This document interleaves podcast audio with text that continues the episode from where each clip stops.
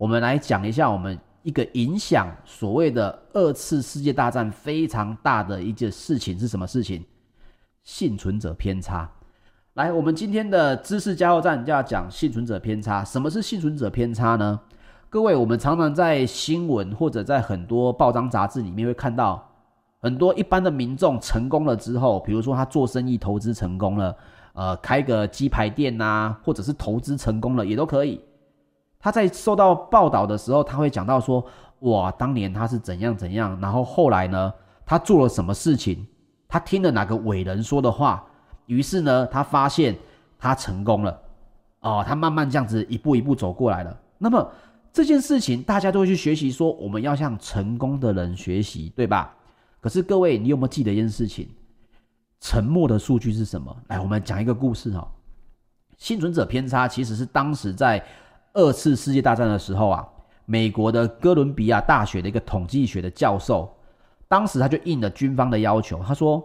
你可不可以帮我们想一下哈？因为我们的飞机呢，飞过去这个德国轰炸的时候，我们都会被这个地面的防空武器打到。那飞机要怎么加强防护，才能够避免被炮火击落？也就是说，你可以受伤，但是你必须要可以飞回来。那这个情况下，他们研究的是从英国飞到德国去的，不是从美国飞到德国去的。那他们就发现了机翼，就是这个飞机的翅膀。当时候是发现它是回来的飞机都是被击中在飞机的翅膀，而机尾呢，则是最少被击中的位置。好，所以这个时候军方的指挥官就说：“你看，飞回来一百架，哦，有八十几架，全部机翼上面都有这个机关枪的弹孔。那我们当然就要怎么样加强飞机的机翼的这个防护嘛，因为这是最容易被击中的位置。”但是沃德教授就是刚刚这个统计学教授，他就说哈，事情当然不是傻蛋想的这么简单啊，他没有跟指挥官讲是傻蛋，他的意思是说，我们反而应该强化最少被击中的机尾。这个时候大家就觉得奇怪啦，明明你看到的实际的数据是飞机的翅膀被打得最多，为什么你要去加强的是飞机的机尾呢？来，我相信听众朋友一定会想到说，嗯，这么傻。小孩才做选择，飞机跟机尾都给它保护起来嘛？当然啦、啊，这是一个选项。可是同时间，你这么多的装甲也会造成什么？飞机的速度变慢，那你更容易被击落了嘛？所以他们只能挑一个地方。最后，他们选择了飞机的尾巴。为什么？因为沃德教授说服了所有人。他说：第一，被击中机翼的这些轰炸机，基本上都飞得回来。所以它虽然中弹多，但是被打中的地方不影响它飞回来。第二，机尾很少发现弹孔原因，就是我们今天要讲的幸存者偏差很重要的一个观点。也就是说，如果你真的中弹了，你的机尾中弹了，油箱被打爆了，你就飞不回来了。当然，我们的数据里面也就看不到机尾中弹的飞机嘛。所以这就是所谓的一句叫做“死人不会说话”。你看到的失败者，他可能用了同样的方法，但是他失败了。所以你在广播节目、你在电视节目上面不会听到他是怎么失败的，他就是个默默无闻的人啊。所以你会发现到后来，军方采用了教授的建议之后，也证明了、证实了决策是重要的啊。看不见的弹痕最致命啊。所以，比如说还有一些媒体会说，喝葡萄酒的人长寿，各位。你记不记得我们常常去呃看到很多电视节目去报道长寿村呐，然后他就问说啊，阿婆或者是阿伯，你是怎么活到一百多岁的？他就可以讲说啊，我是怎么样啊？啊，有些人会说我喝葡萄酒，好，那是因为你调查了长寿的老人很多，里面你发现他喝葡萄酒，但是还有很多喝葡萄酒但是没有长寿的人怎么样？已经挂了。媒体来的时候访问他，访问不到啊，对不对？对不对？阿北，你怎么这么早挂掉？你是因为喝了葡萄酒吗？所以这些东西它会造成一个盲点。那投资领域是不是也是这样子？你们想想看啊、今天股市阿水上了二零一五年十月号的封面，有没有可能我就是一个幸存者偏差的例子？诶，这是有可能的哦。所以我们看到很多成功的投资者去谈论投资经验跟方法的时候，请你先看一下。这个投资者他是经过了哪些年份？比如说，二零零六年、二零零七年股市大好，那个时候股神老师很多，最近这几年股神老师也很多，那有没有经历过真正的大跌呢？有没有真的经历过从一万点不是跌到九千点，是跌到五千六千之后还存活在市场上的人？诶，这就比较有参考性了。那另外一个要避免幸存者偏差的一个方法，就是你去看到投资，你一定要去了解到这个老师的方法，他有没有经过长时间的回撤。比如说，好，老师可能是从二零一八年开始操作。而他操作了两年，他赚很多，那因此他不工作了。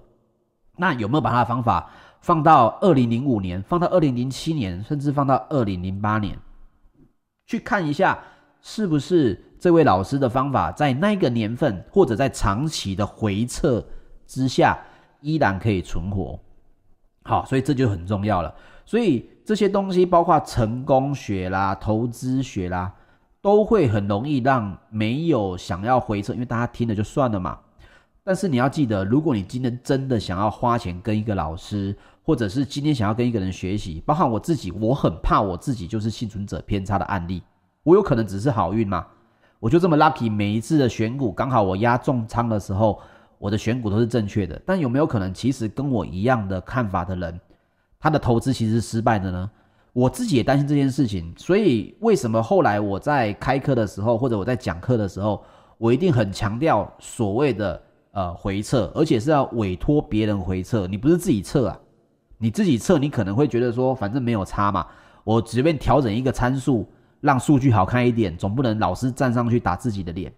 那像我就是委由这个嘉实帮我回测，那嘉实是台湾。呃，嘉实资讯是台湾的这个，它应该是新贵还是上柜的这个公司。那它台湾呢有百分之八十的法人单位，包含各位你所知道的这种呃大型的操作投信基金，也都是采用他们家的软体啊。所以，如果你今天有心想要做投资这一块，避免你自己是幸存者偏差，包含什么时候？你如果想要离开这份工作。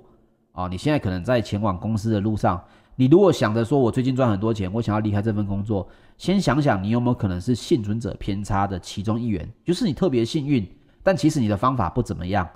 哦，我并不是要批评大家的方法，而是说避免自己有这样的误区。毕竟你离开了职场之后，如果你离开像阿水这么久，你想要回去，除非你的技术是真的这个市场还缺乏的，否则大家在聘用上面一定会有疑虑哈。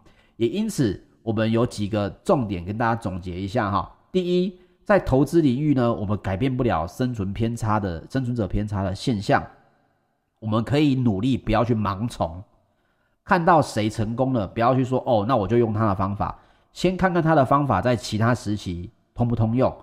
第二，包含了基金啊、私募啊，还有个人投资者的能力评价，要看长期的哈。最好是跨越多个经济周期的，比如说曾经像像我阿水，我二零一一年我也遇过，二零一五年我也遇过，而且是公开的跟大家讲过，说我怎么避开的。那这样子就代表说我有经历过真的所谓的大空头。那这种有经过多个经济周期的业绩记录就是比较好的。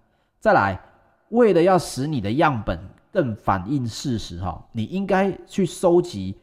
失败的案例，包含各位在这个工作上面，比如说有一些方式，你可能也要去想着反向的一些例子哦，并不要说你跟你老板在报告的时候，全都是用很正向的例子，你也可以去归纳一些失败的例子，来告诉他说，一对有人曾经导入我们这个系统，但是他失败了，他的失败点在哪里？哦，这样子的数据会相对于对于一些高层主管，包含像我自己以前是。IT 的主管，我自己在听所谓的呃这些厂商在介绍的时候，他有没有讲这件事情？对我来讲，会认为呃非常的重要，因为这是一个我认为你有没有去隐瞒一些数据，或者你有没有站在我的角度替我想的这个事情哦，所以必须要有一些反向的样本来做参考哦。那因此呢，各位也不只是要向成功的人学习，也要向失败的人学习。他是怎么样不小心失败的？他有没有踩过一些我们有可能接下来会踩的点？这就是在投资、就业，还有包括你在一些事情计划的发展上面很重要的一个过程。好，三十分钟实在非。